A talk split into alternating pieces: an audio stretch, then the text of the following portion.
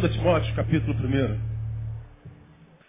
Os irmãos que estão vindo a primeira vez, nós estamos numa série de estudos desde fevereiro, baseado em 2 Timóteo, capítulo 2, eu denominei Conselhos Paulinos, do pastor para aqueles que ainda têm ouvidos. Quando eu falo do pastor, eu falo do pastor Paulo, também falo de mim. Porque eu, sinceramente, eu, os irmãos sabem disso, eu não perco tempo com quem perdeu capacidade de ouvir. A Bíblia diz, a homem faccioso, depois de uma ou outra de uma estação, evita-o.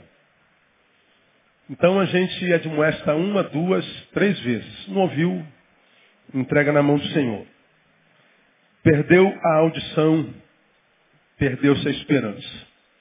Então, nós pegamos 2 Timóteo, explicamos por que 2 Timóteo, nos colocamos no contexto de 2 Timóteo. É a última das cartas que Paulo escreveu, ele escreveu 13, e dentre essas 13, três pastorais. E 2 Timóteo foi a última carta que ele escreveu, ele estava preso. E mostramos o escopo da, da, da carta. Portanto, uma das cartas mais pessoais de Paulo, uma das cartas mais, mais subjetivas, uma das cartas mais verdadeiras. Essa carta saiu do âmago de Paulo, saiu do peito de Paulo. Essa carta saiu das entranhas de Paulo. Quando ele escreveu o 1 Timóteo, ele estava solto. Ele tinha liberdade de ir e vir, de pregar, de ministrar, de aconselhar, de curar, de adorar. Mas na segunda carta não. Na segunda carta ele estava preso, já estava condenado à morte, estava há dias que antecediam a sua execução. Então, quando nós estamos com o futuro confiscado, estamos presos, quando nós sabemos que já não temos um futuro nos esperando, nossa vida muda. Nós começamos a valorizar o que de fato tem valor na vida. Nós, quando temos pouco tempo de vida, a gente não perde mais tempo com coisa que não traz vida para a nossa vida. Então, a segunda carta de Paulo foi a carta mais entranhável da vida de Paulo. E ele pega essa última carta e escreve a um dos seus últimos pupilos, discípulos, um dos seus mais queridos. Paulo era velho, terminava a carreira e se preocupa em escrever a Timóteo, que era novo e iniciava a carreira. Ele escreve uma carta que nasce do coração, que nasce do peito. Nasce mais de um amigo do que de um pastor. E ele faz conselhos a Timóteo como quem diz, Timóteo, viva como eu vivi, mas não morra como eu estou morrendo. Paulo morreu só, abandonado, sem família, sem amigo, sem filhos, sem nada. Então ele aconselha a, a, a filhos, como Timóteo diz, ame ao Senhor, mas não cometa os mesmos erros que eu cometi. Em Paulo nós aprendemos que eu posso ser um ungido de Deus, eu posso ser um apaixonado por Deus, um servo fiel ao Senhor, posso ser dedicado, consagrado ao Senhor, e ainda assim eu posso acabar sozinho. Porque o que Deus faz conosco, desenvolve conosco não é uma relação, como eu tenho dito, de subserviência, mas uma relação de aliança. Ele cumpre o papel dele nessa relação, mas nós temos que cumprir o nosso papel nessa relação. De modo que ainda que o nosso noivo seja Deus, seja Jesus, ainda assim eu posso ser uma noiva infeliz. É o que ele ensina a Timóteo. E aí ele começa nos seus conselhos. O primeiro conselho foi, não se esqueça das tuas origens. Capítulo 1, versículo 5. Não se renda à ingratidão. Segundo conselho foi, não se entregue à infrutividade espiritual. É o versículo 6. Cuidado com a mesmice. Terceiro conselho, cuidado com os conceitos psíquicos que provocam, que povoam sua mente. Eles são especialistas em dissimulação. Quarto conselho, não abdique da tua identidade. Lute para continuar a ser quem você é. Está no versículo 8. No quinto, quinto conselho, não permita que o status quo deforme em você o conceito do que seja evangelho. Nós falamos sobre isso na quarta-feira passada. Não permita que o status quo, o que você está vivendo agora, principalmente se for adverso, deforme em você o que seja o verdadeiro conceito de evangelho. Né? é, o que, que é evangelho. Ele diz lá no versículo 8, parte B. Antes participa comigo dos sofrimentos do evangelho segundo o poder de Deus. Participa comigo dos sofrimentos do evangelho segundo o poder de Deus. E é engraçado, né? parece que é uma, uma contradição. Se há poder de Deus, não pode haver sofrimento. Porque na nossa cabeça o poder de Deus só é poder de Deus para nos livrar do sofrimento.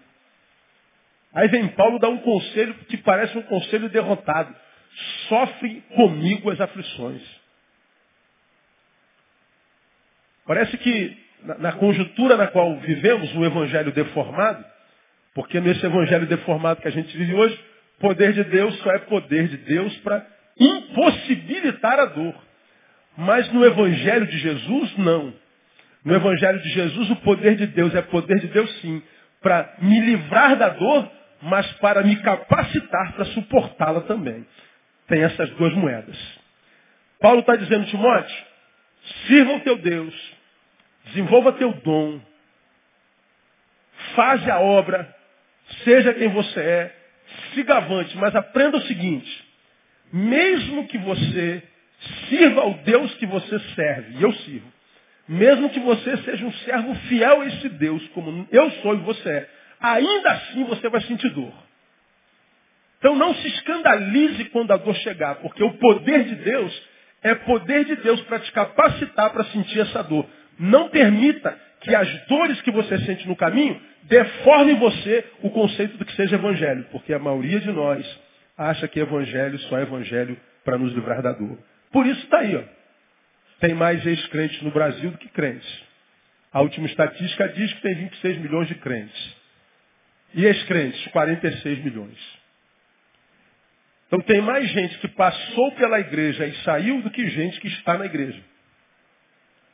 Como é que uma pessoa que entrou na igreja diz, conheceu a Jesus, teve uma experiência com o Espírito Santo, foi feito filho de Deus, Portanto, tornou-se nova criatura em Cristo Jesus, ou seja, saiu das trevas para a maravilhosa luz de Deus, estava morto e reviveu. E como é que uma pessoa que passou da morte para a vida diz assim, eu não gostei da vida de Jesus, vou voltar para a morte. Não, ele não conheceu o Evangelho de Jesus. Ele conheceu o Evangelho da igreja.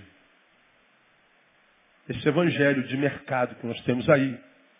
Esse Evangelho de venda de bênçãos de indulgências modernas, que gera parasitas e não discípulos, de gente que só tem olho para o umbigo, que só pensa em si, que acha que é o centro do mundo, de modo que Deus tem que fazer o que Ele quer. Esse evangelho é o evangelho dos evangélicos, mas não é o evangelho de Jesus. Falamos sobre isso na quarta-feira passada. Ah, hoje, nós vamos ao sexto conselho, que vem lá do versículo 15. Está aberto aí no capítulo 1, amém ou não? Olha o que, ele está dizendo aí. Bem sabes isto, que me abandonaram todos os que estão na Ásia. Quantos da Ásia abandonaram a Paulo? Não ouvi. Quantos? Todos. Ô, cara, você imagina viver um ministério desse, cara? Você está ali, ó, trabalhando na Ásia, na tua terceira viagem missionária, abençoando, curando, salvando, batizando, ralando, vivendo para o reino. E quando você sai para ir para uma nova terra, para fazer uma nova viagem, para continuar o ministério, vem a notícia de que todos eles abandonaram tudo que você ensinou, tudo que você pregou. Você formou o discípulo, você é, o tirou lá do monturo e o colocou entre príncipes. Aí o cara vira as costas, quando virou as costas vem a punhalada. Quantos abandonaram Paulo mesmo? Você já foi traído por um ou dois na vida? Quanto já foi traído aí por um ou dois ou três na vida? Deixa eu ver. Pois é, e você foi traído por um, dois ou três. Imagina se todos os que você ama te traíssem, te abandonassem. Imagina, esse é Paulo. Na cabeça do Neo fala assim, pô, andar com Paulo. O cara passava na rua, Aí a sombra dele, o sol quente, né? o sol daqui do lado direito, quando chegava nele, fazia uma sombra do lado esquerdo. Aí tinha um enfermo do lado esquerdo. Quando a sombra dele passava em cima, o cara levantava. oh, meu Deus do céu. Eu queria um pastor desse na minha vida. Sangue de Jesus tem poder. Ah, tu imagina, rapaz, esse camarada dando estudo bíblico. Criado aos pés de um dos maiores pensadores que pisaram na terra, que foi Gamaliel. Camarada com a cabeça desse tamanho, um camarada que viveu a experiência de ter sido levado ao terceiro céu. Uma experiência que a nenhum outro homem na face da terra foi dada. Um homem que, a despeito do pecado original, diz a palavra, tinha direito de se gloriar, de se exaltar. E olha que a Bíblia diz que a soberba na exaltação precede o quê? A queda. Paulo está dizendo, você pode. A Bíblia diz, Paulo pode. Que Paulo foi levado onde nenhum ser humano foi levado. Agora, tu imagina o poder desse cara quando ele abria a boca. Ele poderia não ser o cara eloquente que fosse, será? Não precisava ter eloquência, mas quando ele abrisse a boca com a experiência que ele teve, pelo amor de Deus. Mas a despeito de ter sido quem foi, quantos o abandonaram mesmo? Hein? Como é que você pode explicar um negócio desse? Pois bem, sabes isso, Timóteo, que abandonaram todos os que estão na Ásia, entre eles Fígelo e Hermógenes. Fígelos e Hermógenes, a Bíblia fala pouco sobre ele, a história também, mas dez, entre dez comentaristas entendem que Fígelo e Hermógenes eram dois dos mais antigos discípulos, eram dois dos mais próximos discípulos, eram dois dos mais íntimos discípulos, eram duas das mais poderosas testemunhas que viram Paulo ser o que foi e fazer o que fez. E ele está dizendo que Paulo foi traído pelos mais íntimos amigos e discípulos. Bom, diante dessa realidade, que conselho, acredito eu, Paulo estava dando a Timóteo? Timóteo, aprenda que um bom relacionamento com Deus não é garantia de perfeitos relacionamentos com os homens. Vou repetir. Aprenda que um bom, verdadeiro, sincero relacionamento com Deus não é garantia de perfeitos relacionamentos com os homens. Paulo está dizendo, Timóteo, eu sei o quanto uma traição dói. Eu sei o quanto ser abandonado dói. Eu sei o quanto macularem o teu nome para te traírem dói. Eu sei o quanto investir numa pessoa e, e, e querer te, te, e ver essa pessoa querendo tomar o seu lugar, dói. Eu sei o quanto o abandono e a indiferença dói. Então eu estou te preparando, Timóteo. Você está começando aquilo que eu estou terminando. E como eu sei a dor de relacionamentos falidos, eu estou te dizendo, aprenda que mesmo que você seja fiel a Deus como eu fui, ainda assim você vai se decepcionar. A relação comigo, com Deus, não é garantia de perfeito relacionamentos com os homens. Bom, por que, que nós precisamos aprender isso, irmão? Por que será que Paulo se preocupou em dar esse conselho para Timóteo? Eu arrisco dizer, porque nós nascemos para relacionamento. Neil, para que você nasceu? Eu nasci para me relacionar. Para que você nasceu, irmão e irmã? Para se relacionar. Tem isso em algum lugar na Bíblia? Tem. O primeiro está em Gênesis 2,18. Não precisa abrir, não. O que está escrito em Gênesis 2,18? Não ouvi? Não é bom que o homem esteja só. Quem é que disse isso? Deus. Deus colocou Adão sentado numa pedra e disse assim, Adão, põe nome nos bichinhos todos aí. Aí Adão foi passando os bichinhos e ele foi dando nomes. Aqui é boi. É a namoradinha dele, vaca. Cavalo. Égua. Cachorro. Cadela. Sapo. Sapa. E ele foi dando nome para todos os casaizinhos. Depois que deu nome para todo mundo, Imagino que Adão olhou para si, homem, não tinha um, um, um parzinho para ele. Aí Deus olha do céu diz assim, homem sozinho não dá certo. É verdade ou não é? Ouvi aí, ô oh, glória, é verdade, é verdade. E não é só sem uma mulher, não, é sem um amigo. Né? A, a amizade vai muito bem, ainda mais quando essa mulher com a qual a gente se casa se torna nossa melhor amiga. O problema é que quase nunca os cônjuges são melhores amigos um do outro. Ele tem um melhor amigo no futebol, que nem amigo é, fica de olho na mulher dele, só que ele não sabe. E ela tem uma amiga na faculdade, que nem amiga é, que fica namorando o marido dela. Quando nós dois podíamos ser o melhor amigo um do outro, né? A despeito de sermos marido e mulher. Mas isso é uma outra história. Né? Não é bom que eu me esteja só. Aí eu só vou lembrar a você o que eu já preguei aqui. Para cada animal tinha uma parceirinha. Para cada macho uma fêmeazinha, para cada fêmeazinha um macho. Todo mundo boi com a vaca, o cavalo com a, com a égua, e o, o, o cachorro com a cadela e tal. Mas diz a palavra que Deus visitava a Adão todo dia à tardinha. Todo dia.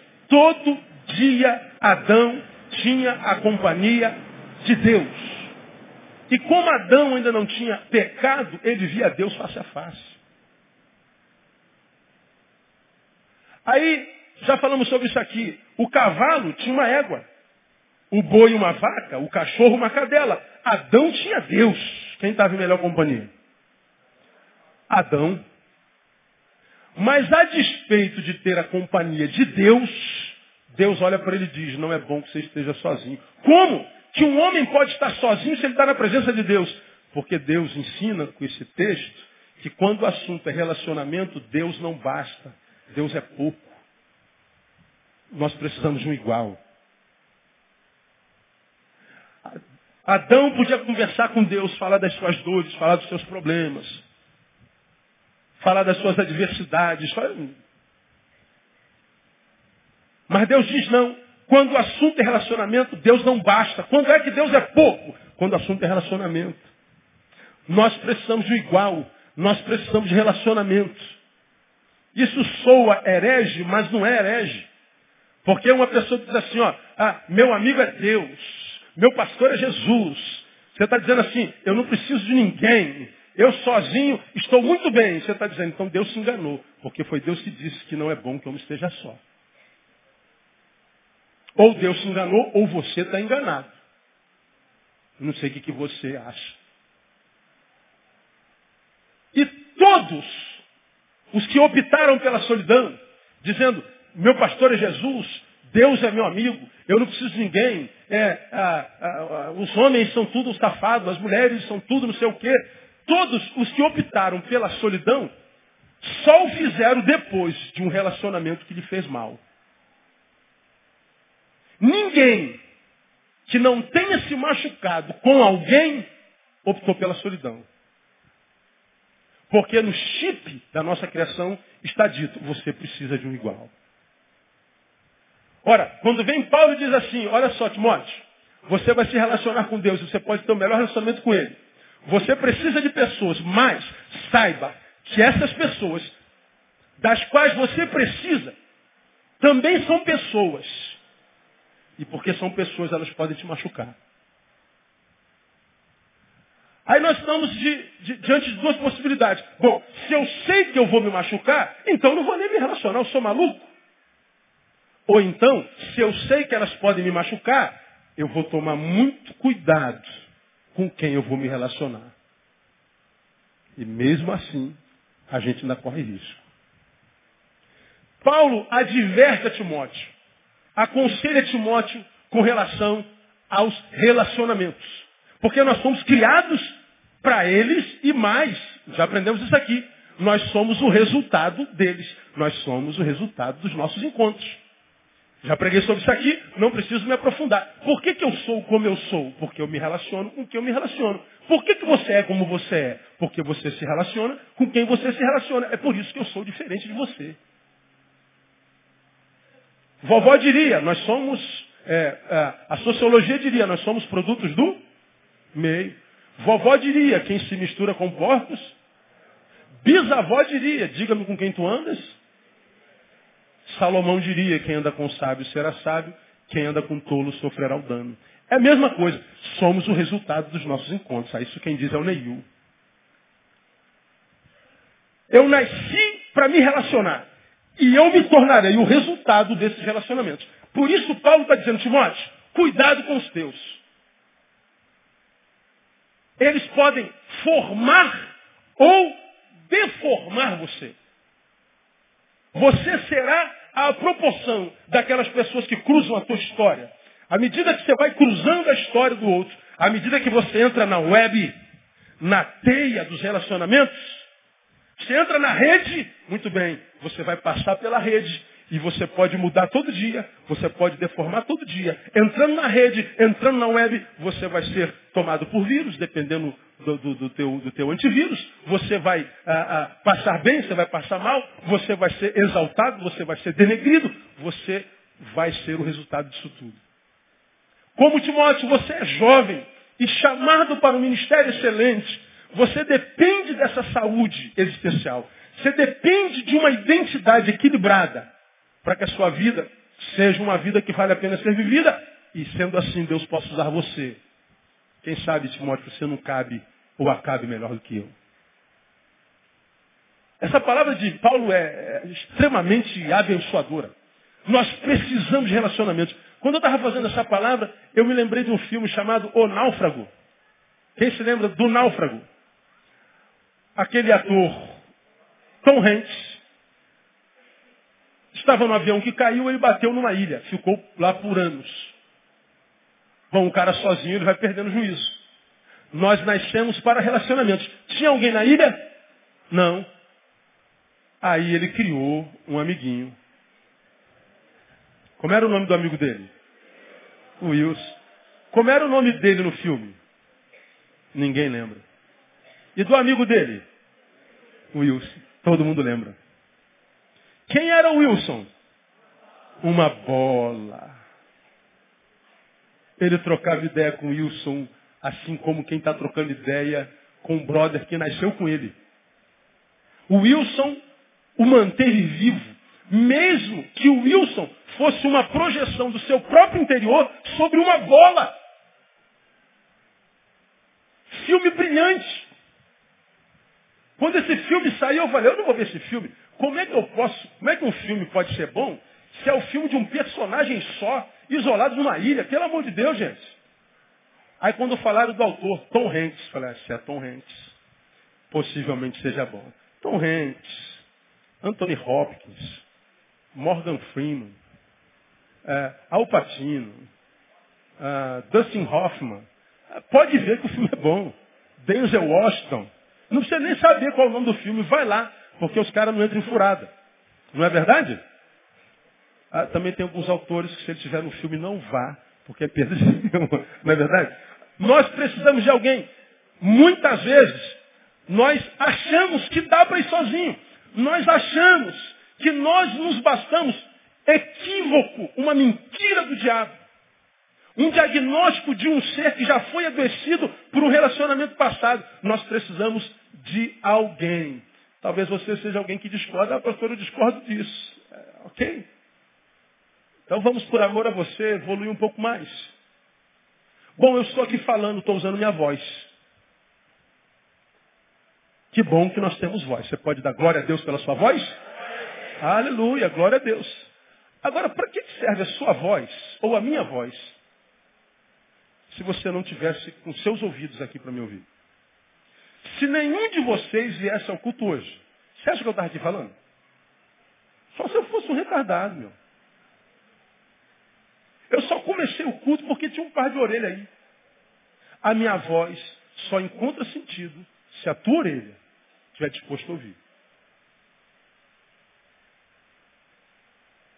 Para que, que serve o ouvido?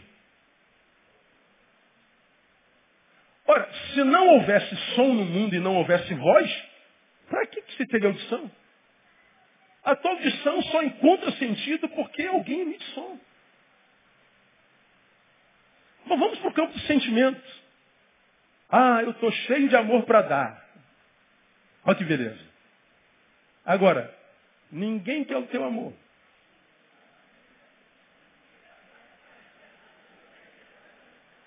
Uma pessoa que está cheia de amor para dar, mas não encontra ninguém para dar esse amor, como é que ela se torna? Uma frustrada, meu.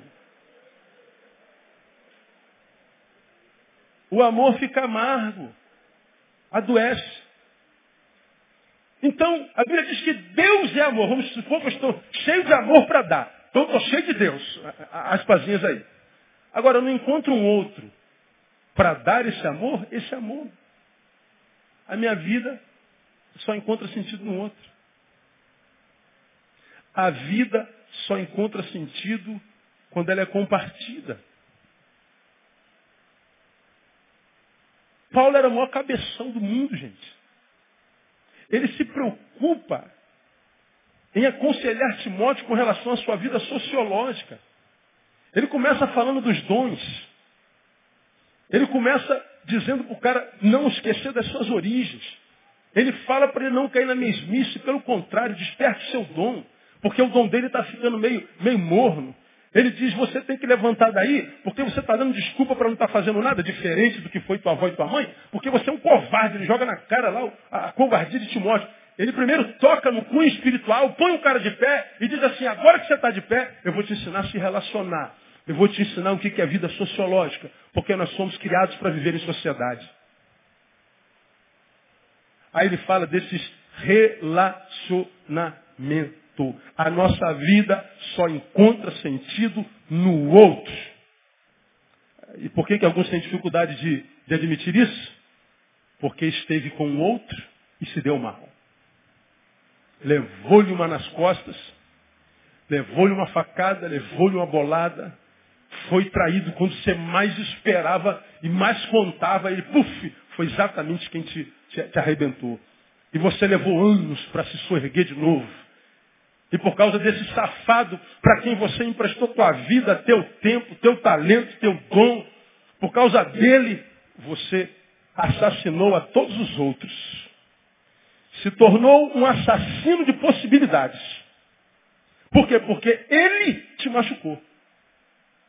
E mais, nós criamos os guetos por causa do que ele fez conosco, assassinamos as possibilidades e achamos que estamos com razão de fazer isso e não sabemos que estamos cometendo o pior de todos os pecados, porque nós somos criados para relacionamento.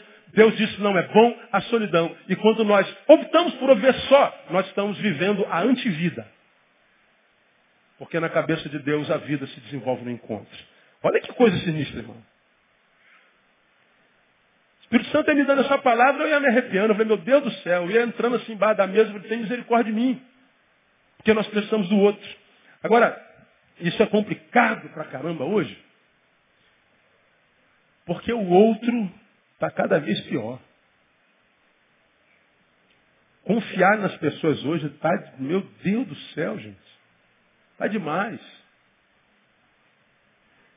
Mas nós precisamos dela. Portanto, dois conselhos eu quero dar a vocês nesta noite. Mordi minha língua, aleluia. Que tem uma língua para morder, é verdade? Meu Deus.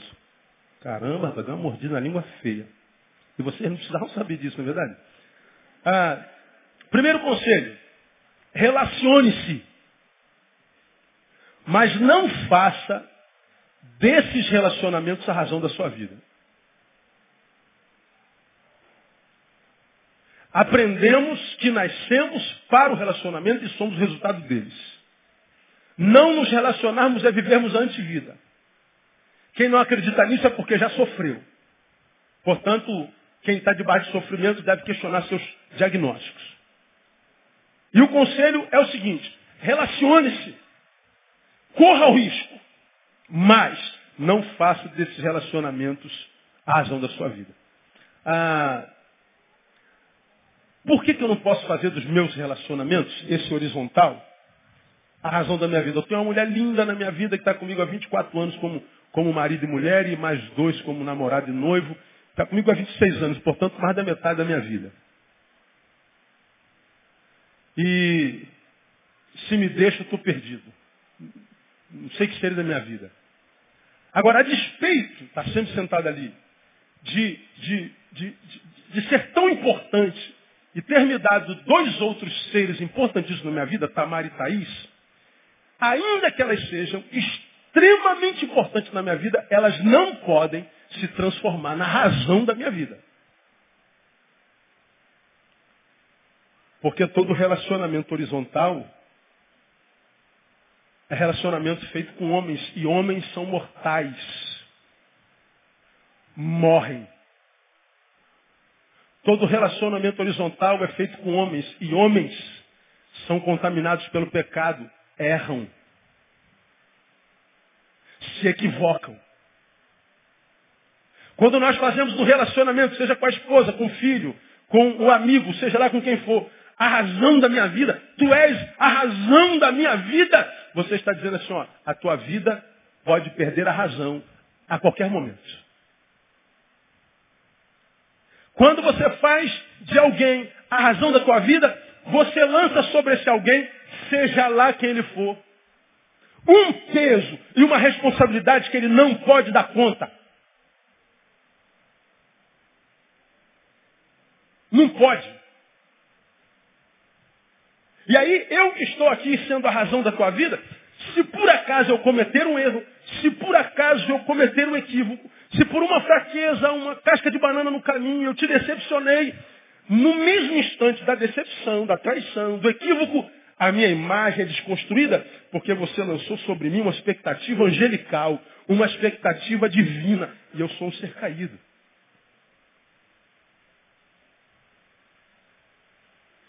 Isso gera dores, irmãos, assim.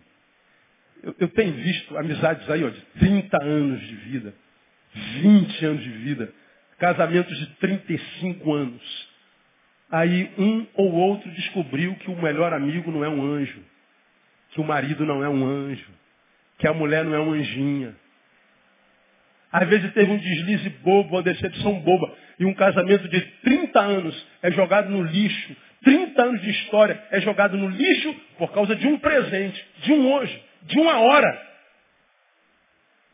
Por que, que quantos de nós não perdoa quando do deslize de alguém que a gente ama e foi justo com a gente 30 anos? Porque nós lançávamos sobre ele uma ideia angelical, divina, inerrante, portanto. Logo, logo se frustra. Logo, logo.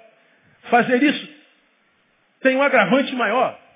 Quando você diz para alguém que você é a razão da minha vida, você está fazendo uma coisa que a gente cita sempre aqui na nossa igreja. Ah, uma frase batida minha. E todos vocês sabem de qual. Qual é a frase mais batida minha?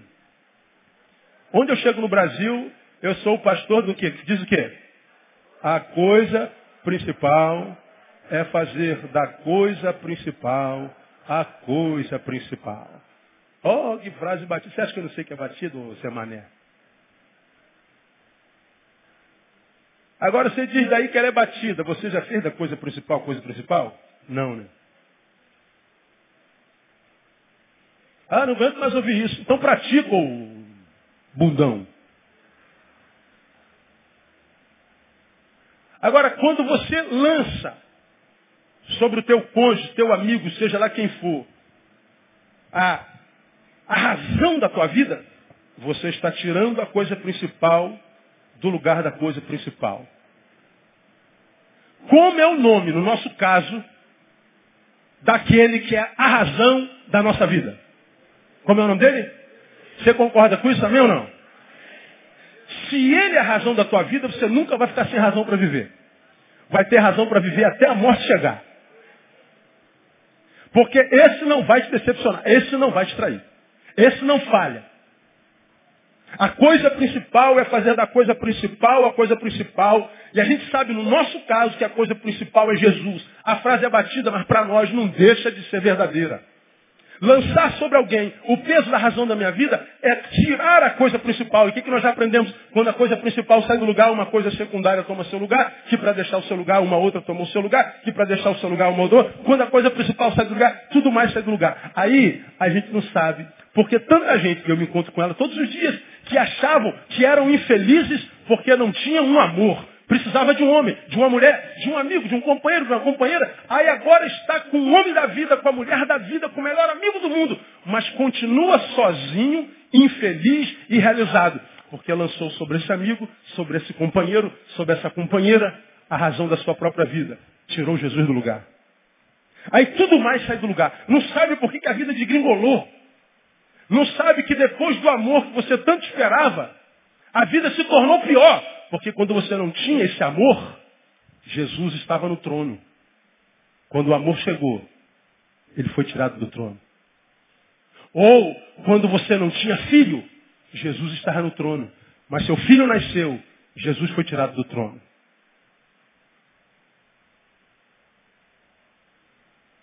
Quem tem entendimento, entenda, meu irmão. Nesse tempo de congelamentos de coração, por se multiplicar a iniquidade, o amor de muitos esfriará. Nesse tempo de congelamento de corações, o que mais se vê são pessoas carentes de afeto. Oh, meu Deus, como a gente vê gente carente. Aí, a gente fosse falar de gabinete. As pessoas vêm para o gabinete chorar. Ah, só querem ter um ouvido para desabafar. Homens vêm chorar que não conseguem achar uma companheira. Mulheres vêm chorar dizendo que não conseguem achar um companheiro, um marido, uma esposa. Pessoas não entendem por que, que não, não conseguem achar uma paixão, um amor. Tanta gente, uma vez a semana, pastor, eh, entre as minhas amigas, eu sou a mais bonita de todas. Não há a menor dúvida. E ela é muito bonita mesmo, não conheço as amigas dela. Ela é bonitona. Pastor, todas as minhas amigas estão casando. Mas eu não consigo achar um marido. Eu não consigo achar um namorado, os homens fogem de mim. Será que o problema sou eu? falei, você está perguntando mesmo? É para responder? E nós desenvolvemos o raciocínio em cima da necessidade dela. Quanta carência, irmão. Qualquer um que encostar e disser assim, é, sua sandália é tão bonita, pronto, leva. Que sandália bonita? Ah, pum. Porque está numa carência que só. Como tem gente carente desse jeito? Maridos e mulheres que não trocam mais afetividade. Maridos e mulheres que não conversam mais, não beijam mais na boca, não fazem mais cafuné, não dão beliscão no glúteo, não cheiram cangote, não saem para jantar, não namoram, vão direto para finalmente. Hoje tem mulher logo mais. Sim, senhor. Ó, chegou a hora, deita. Puf. Tá bom. Muito obrigado. Embora. A mulher é um depósito de esperma. Ah, não é um ser humano. Não tem efetividade nenhuma. Estão casados há 20 anos. Aí aparece esse cara, sua sandália tão bonita, pronto. Um elogio que ela não recebe há 15 anos. Ou ele. O amor esfriaria o ser humano se congelaria. Portanto, o afeto inexistiria. Então nós temos carência afetiva. Agora escuta o que eu vou lhe falar. Essa carência afetiva tem sido a desgraça de muita gente. Mas tem sido a desgraça de. Mas, mas, mas é de gente demais. E por que, que a carência afetiva tem sido uma desgraça para os relacionamentos, tem sido uma desgraça para muita gente? Por uma razão. Porque a nossa emoção e a nossa razão, enquanto seres humanos, são intrinsecamente ligadas. Elas são inseparáveis. O que isso tem a ver, pastor, com, com carência afetiva? Ora, afeto, emoção. A minha emoção está ligada intrinsecamente à, à minha razão. Pois bem, se eu estou com carência afetiva, essa carência ela pode se transformar numa, numa, numa enfermidade. Se você não quer chamar carência de enfermidade, vamos chamá-la de uma fome afetiva. Não é uma doença, é fome. Fome não é doença, né? é uma necessidade. Então não vamos chamar a carência afetiva de doença, vamos chamar de, de necessidade. É uma fome afetiva. Como os meus afetos, as minhas emoções estão ligadas à minha razão, quando, portanto, a emoção adoece, a razão padece. Quando a razão adoece, minha emoção padece. Não tem como adoecer emocionalmente e ter uma razão perfeitamente no lugar. Não tem como perder o juízo e ter um relacionamento afetivo saudável. Para que meu relacionamento com quem quer que seja seja saudável, minha afetividade tem que ter saúde. Consequentemente, minha razão. Minha razão tem que ter saúde, consequentemente, minha emoção. Agora, se eu tenho essa carência afetiva, essa necessidade, essa fome, a minha razão, como que embora, ela continua a razão, mas ela não está a 100%. Na minha carência, na minha fome, quem aparecer, eu me entrego. Porque a carência fala mais alto do que a razão. A tua razão está dizendo, olha, olha para esse homem, olha para essa mulher. Olha como ele trata a mãe, como ele trata o pai. Olha a relação desse homem, dessa mulher com o trabalho. Olha a postura social dela, como se veste, como se pronuncia, como anda. Olha os valores espirituais, a relação com Deus. Olha o histórico. Faça uma análise dessa pessoa para quem você está se doando tão facilmente. É o que a tua razão diz. Mas a tua emoção está com tanta fome. E ele vem com um pedacinho de pão. E você embota a razão e entra no relacionamento. Sem considerar nada, nem ninguém, nem coisa alguma. E como nós nascemos para relacionamentos e os relacionamentos nos formam de forma, a gente vê um monte de gente entrando em amizades, entrando em namoros, noivados e casamentos. E nunca mais conseguem voltar a ser quem foram quando estava sozinho. Lá no auge do casamento adoecido, ele se lembra de um ditado que nos acompanha desde que a gente existe. Antes só do que mal acompanhado.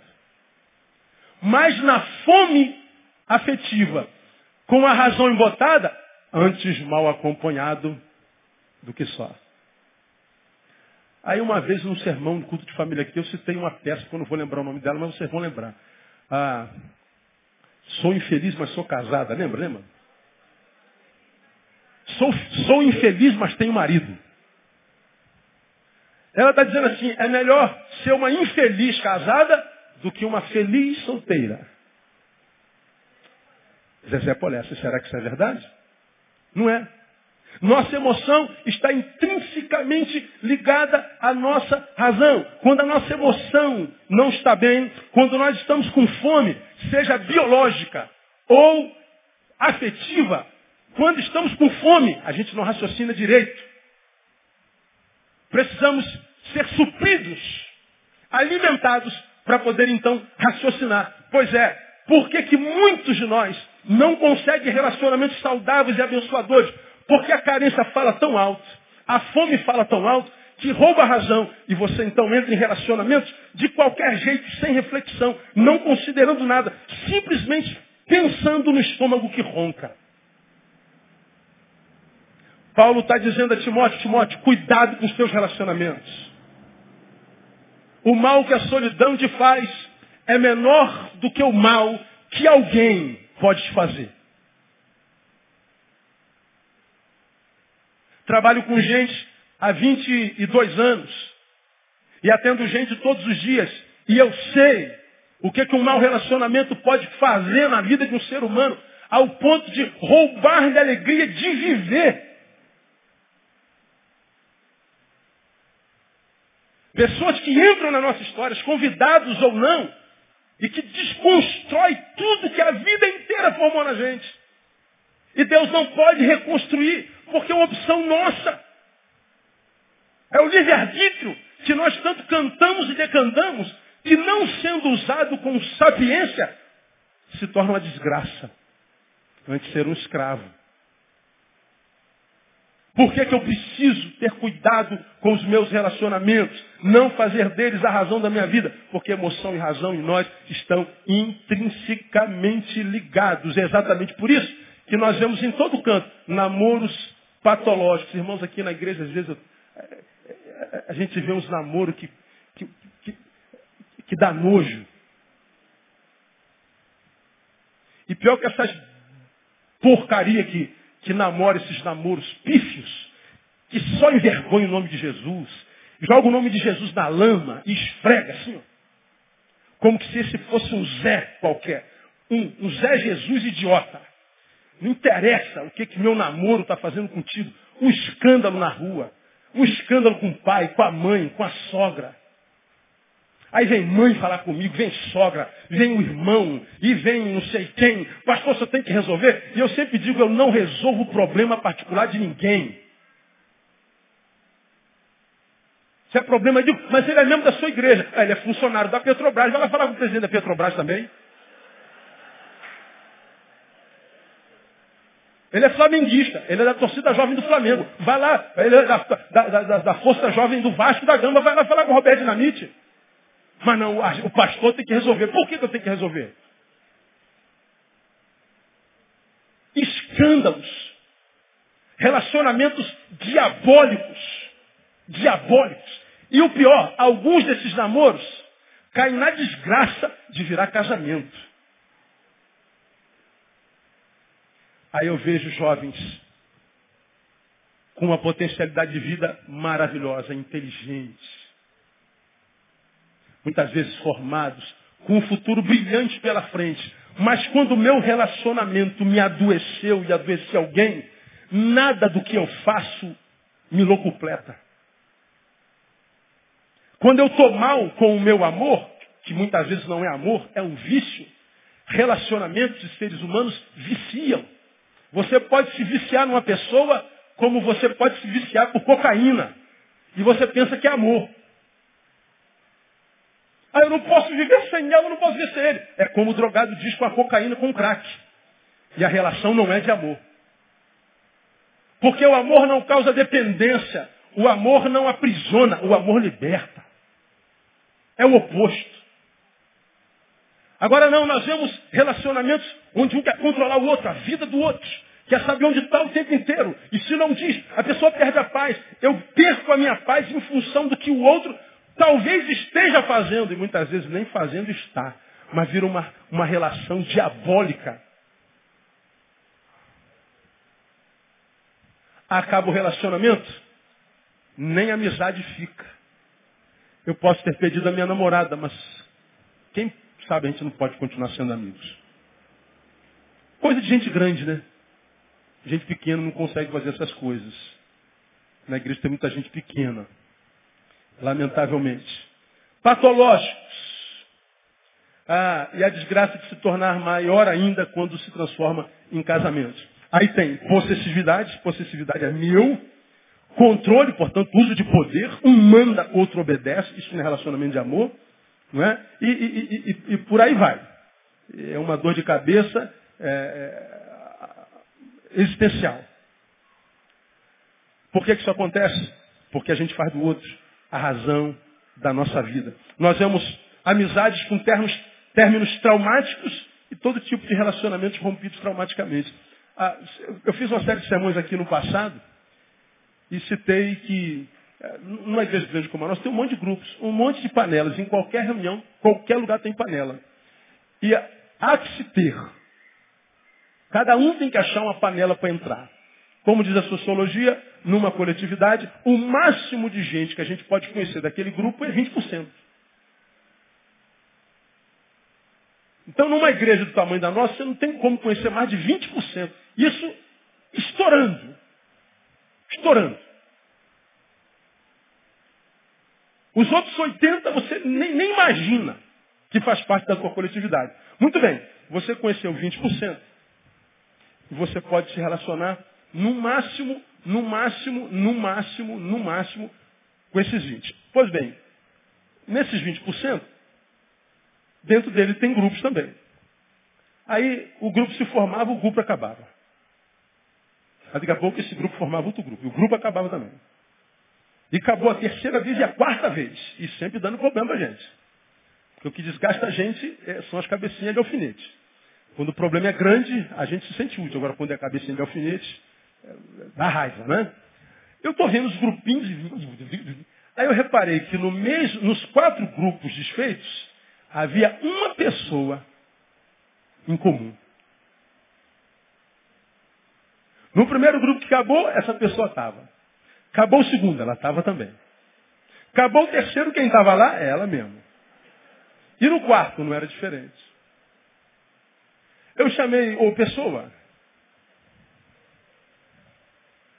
nesses quatro bagulho que rolou aí na igreja, você estava presente. Não, pastor, Deus me livre guarde, mas eu não fiz nada. Mas eu não falei que você fez. Quem está dizendo é você. Mas nós fomos fuçando, fuçando, fuçando. Quem era o problema? Pessoas que parecem que nasceram para desconstruir, para romper, para maldizer, para trair, para machucar, para ferir. Gente infeliz. E nós conhecemos o histórico e você gasta tempo, você empresta anos da sua vida, com medo de confiar no teu histórico, com medo da solidão. E a gente não sabe por que, que a vida não sorri para nós. Paulo se preocupa com a vida social de Timóteo. Eu quero caminhar para o final. Portanto, relacione-se, mas não faça desse relacionamento a razão da sua vida. Segundo, e aqui termino. Antes de oferecer sua companhia ao próximo, aprenda primeiro a curti-la você mesmo. Antes de oferecer a sua companhia a alguém, aprenda a curtir a sua companhia você mesmo. O primeiro conselho, relacione-se, mas não faça do teu relacionamento a razão da sua vida. Estamos falando quanto ao que recebo de alguém, alguém que vem a mim. Aqui eu estou falando de de, de, de quando eu vou a alguém. Quando é que eu sei que indo a alguém, esse relacionamento pode fazer bem para esse alguém e para mim também? Quando indo a ele, eu vou doar alguma coisa. O quê? Eu mesmo. Por que, que eu estou doando-me a ele?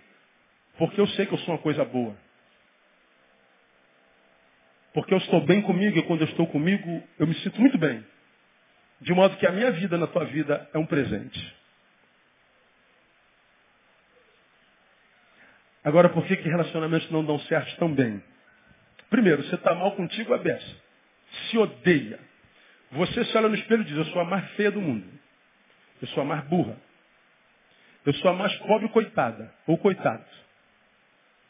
Eu sou a mais infeliz, eu sou a miserável. Portanto, eu sou infeliz. Ora, mesmo alguém que se diagnostica como infeliz, abraça a infelicidade como status quo final. De alguma forma, consciente ou inconscientemente, você vai buscar sair dessa infelicidade. E geralmente, a gente busca sair da infelicidade com novos relacionamentos. Só que você está tão mal consigo que quando você vai até alguém, você está dando a esse alguém algo muito ruim.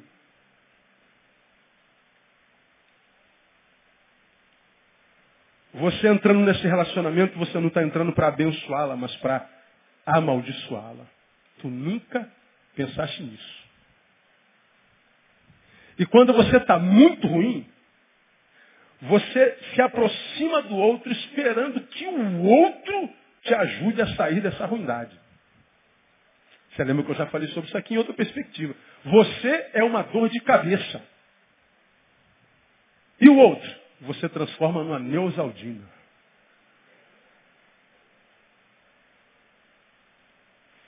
Você chega ao outro, consciente ou inconscientemente, esperando que ele cure você.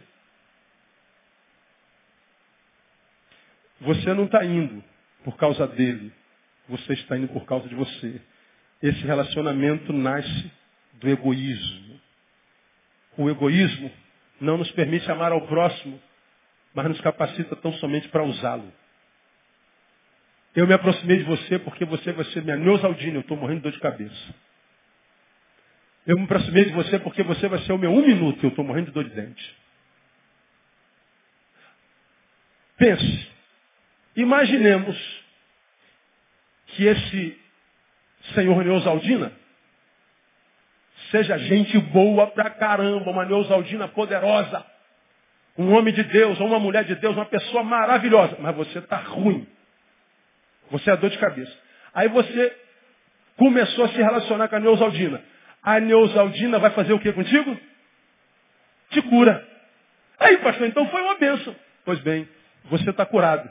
Precisa de Neusaldina ainda? Não. Não tem a menor chance de dar certo.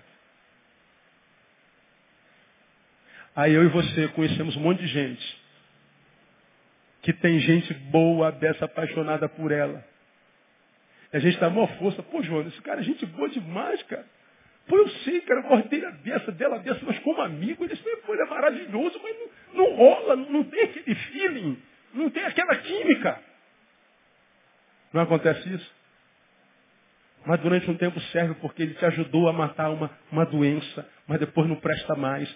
Quanta gente casando e depois do primeiro ano de casamento descobre que não ama aquele homem, não ama aquela mulher. Quanta gente entrando num relacionamento porque está mal consigo mesmo. Pois bem, você quer um relacionamento que faça bem? Antes de se dar a quem quer que seja, cure-se. Antes de dar a tua companhia a alguém, aprenda a curti-la. Que aí a tua vida, na vida dele ou dela, vai ser um presente, uma recompensa. E vai fazer tão bem a ele que bem ele também te fará. Agora a gente não pensa para se relacionar. Carência, a gente mergulha no relacionamento, não pensa, no raciocínio e vamos ver que bicho dá. Aí dá um bicho. Aí tu não gosta. E não tem que dar um bicho. Tem que dar um ser humano maravilhoso. Porque se, usando a figura do casamento como exemplo, ambos se tornarão o quê? Uma só carne. Então esse relacionamento não é que bicho vai dar, que ser humano vai dar. Porque os dois se transformam num. É uma simbiose que só pode ser entendida no contexto espiritual, porque ele usa a figura do marido e da mulher para representar o seu próprio relacionamento enquanto Jesus com a sua igreja. É um mistério. Agora, a maioria dos seres humanos que abdicaram da vida, abdicaram da vida porque eles não conseguem se relacionar de uma forma saudável. Porque essa relação de usufruto, ela é uma realidade mesmo que inconsciente. Agora, curar-se para depois doar-se, isso só é possível mergulhando em nossa interioridade e ampliando o diagnóstico de nós mesmos. Isto é, vermos-nos com mais honestidade e misericórdia mergulhar na nossa interioridade. Viaja para dentro. Meditação. Tempo para passar consigo mesmo. Estar. E isso é uma dificuldade para esse tempo. Porque quando chega um tempo livre, a gente sabe o que a gente vai fazer? O que a gente vai fazer? Vamos fazer o quê? Vamos fazer o quê? Não faça nada, esteja. Tenta viajar para dentro, curtir a sua própria companhia. Faça uma reflexão na sua interioridade. Mergulha naqueles lixos que você jogou para debaixo do tapete. Tenta tirá-los de lá. Mergulha na tua própria dor, na tua própria solidão. Chora, bate com a cabeça na parede. Viva aquela dor. Quem sabe você tira alguma coisa boa debaixo daquele tapete. Mas não, a gente vai empurrando para baixo e a gente vai para o baile, a gente vai para a reunião, a gente vai para oração, a gente vai para o monte, a gente transfere para Deus, para a espiritualidade, para a religiosidade. Quem sabe Deus vai quebrar essa maldição da solidão que existe dentro de mim. Não, isso não é maldição. Isso é má gestão. Ou má autogestão. Mergulha, está doendo? Está mal? Mergulha nessa porcaria. Mergulha nesse lixo no qual você disse se tornou. Seja o seu próprio gari. Para um pouco, dá um tempo. Mas parar é complicado. É aquela pergunta que eu já lhes fiz alguns anos atrás. O que, é que você faz quando não está fazendo nada? É uma, uma resposta que a maioria de nós não sabe dar. Porque a gente não suporta não fazer nada. A gente não suporta parar. A gente não suporta estar. E quem não suporta estar, se doa, faz, produz. E quem produz o tempo inteiro não tem tempo para si. Eu me trato, eu me curo. Eu me dou a mim de novo. Volto a ser quem era. Aquele eu que eu era e de quem eu sinto saudade fazendo uma reflexão de como eu saí de lá para cá tão rápido. Comparando o nosso eu hoje com o nosso eu ontem. Falo sobre isso todo dia. Ah, pastor, já está batido, mas tu não faz isso. E não faz isso. E continua murmurando, continua reclamando. E Deus te dando palavras, irmãos, que você não vai achar em lugar nenhum nesse planeta. Deus ministrando no teu coração com preciosidade de palavras você não vai achar em lugar nenhum, igreja evangélica nenhuma. Te armando, te capacitando para voltar a ser quem você sempre foi. Tem que viajar na interioridade. Porque quem não viaja, aí vive de imagem mesmo, não tem jeito. Você já ouviu essa frase aqui? Pois esse sujeito se acha, né, cara? Esse sujeito, ele, ele, ele se acha. Ou então, esse sujeito não se enxerga, né? O cara vende a imagem de sábio, de fera, de, de, de Dom Juan e tal, e. Ele está crente que está abafando, está todo mundo achando ele ridículo. Ele está se achando um cara mais experiente do mundo, mas é um menino de fralda. Está escorrendo pela fralda dele. Está fedendo. Ele está se achando. É, é a pessoa que não mergulha na interioridade não consegue se enxergar, não consegue saber nem quem é vai pagando mico na vida. Vivendo ridículo, sendo ridículo. Nós vivemos uma geração, a geração do Facebook. A geração que se conhece pela net. E no Facebook não tem nenhuma foto de ninguém chorando. Só tem foto tua em Búzios, sorrindo com os amigos. Malhado, num carro novo. E vocês só se conhecem assim. O investimento eterno na imagem. Aí os seus relacionamentos abraçam essa imagem. E porque abraçaram essa imagem, você não sabe que tem um trabalho a mais. Sustentar essa mentira para não ser rejeitado. Hoje ainda, já me perguntaram um milhão de vezes. Eu sei que isso não interessa a você, mas eu vou falar assim mesmo.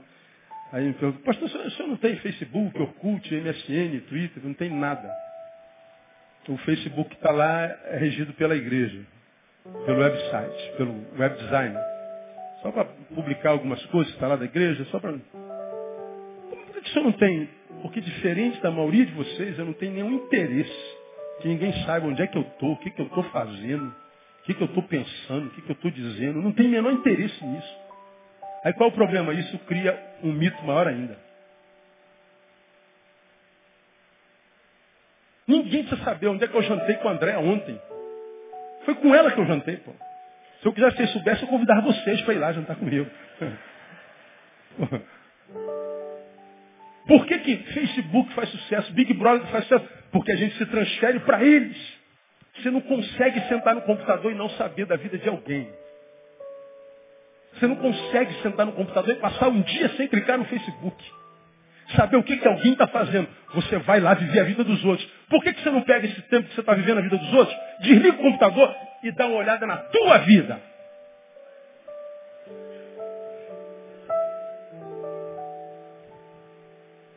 Agora pegou, né, irmão?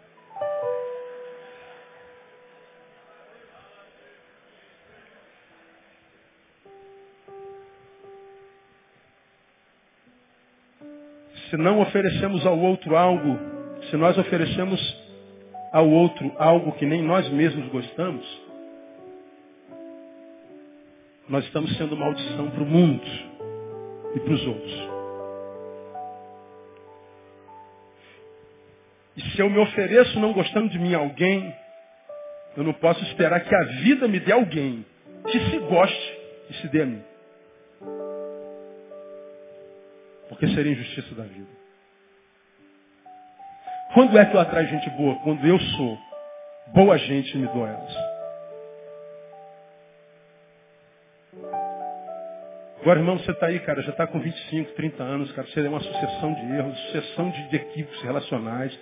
Deus já te deu namoradas lindas, namorados lindos, homens e mulheres de Deus, você estragou tudo. Nunca deu certo contigo. Por quê? Lindo e linda de viver, não consegue achar ninguém. Aí tu vê aquele cara o mais feio da tua faculdade, o cara pega todo mundo, mano. E como é que pode? Esse cara é feio demais. É, porque beleza não é tudo, né? Beleza não é tudo. Aí quando eu terminei essa palavra, eu perguntei ao Senhor, Senhor, quanto é que custa uma palavra dessa? Para mim não tem preço. Bem sabes isso, que me abandonaram todos os que estão na Ásia. Todos. E Paulo termina o capítulo 4 dizendo, todos me abandonaram. Só Lucas está comigo, porque ele estava doente e Lucas era médico. Você quer acabar assim também? É assim que você quer acabar? Agora compare-se com quem você foi há 5, 10 anos atrás e veja se a vida que você está vivendo está te levando para o braço de gente boa, ou se você está se deformando, consequentemente cai no braço de gente pior ainda. Então para, desliga e viaja para dentro. E faz uma faxina aí. Mas pastor, eu não suporto esse negócio. Bota, bota, bota oxigênio, bota máscara, bota luva, viaja para dentro, vai se encontrar com a tua interioridade. Quem faz isso, irmão, consegue cura. Tem que ter tempo, né? Tem que ter força de vontade. Senão, vamos passar pela vida, como eu tenho ensinado os irmãos, nos transformando em caçadores de culpados. O culpado é João, o culpado é Maria, o culpado é papai, o culpado é Deus, o culpado é o diabo, e eu sou um revoltado. E, e aí, quem está preocupado com você? Se tu é revoltado, se tu é amado, se tu é gordo, se tu é... Ninguém está preocupado com você não, cara. É assim que a vida é. Você tem que se preocupar com você. Porque ele veio para que você tivesse vida. E vida com abundância. E a vida passa por relacionamentos. Não tem jeito. Quem tem entendimento, entenda. Quem tem ouvidos, ouça o que o Espírito diz à igreja. Deus abençoe você. Vamos ficar em pé. Vamos orar e vamos embora.